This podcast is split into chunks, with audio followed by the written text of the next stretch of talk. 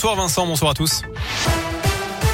Et à la une, 1500 personnes dans les rues de Lyon aujourd'hui pour défendre les salaires et dénoncer la hausse du coût de la vie. Enseignants, cheminots, AESH, salariés de l'énergie. Une journée de grève interprofessionnelle était organisée partout en France à l'appel de plusieurs syndicats.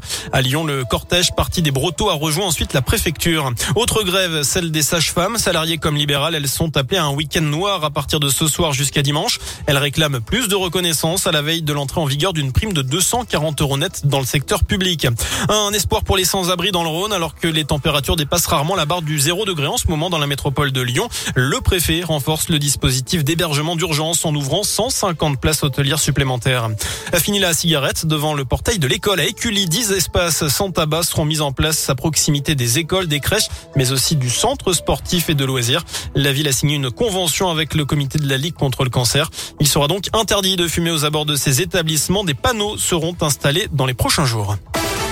Dans l'actu également, une femme activement recherchée après une découverte macabre en Seine-et-Marne. Le corps de son fils âgé de 10 ans a été retrouvé dans une valise à proximité de sa maison.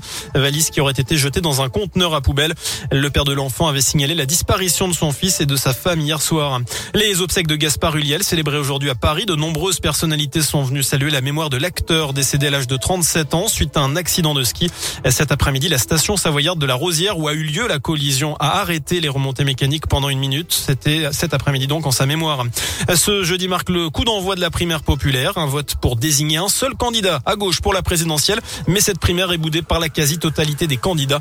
Seul Christiane Taubira a accepté de reconnaître les résultats de ce scrutin en ligne qui se déroule jusqu'à dimanche. Les organisateurs revendiquent plus de 460 000 inscrits. Enfin du basket à suivre ce soir avec l'Euroleague. L'Asvel joue sur le parquet de Barcelone, deuxième de la compétition. Le coup d'envoi, ce sera à 21h. Voilà pour l'essentiel de l'actualité. Passez une très bonne soirée. Merci beaucoup.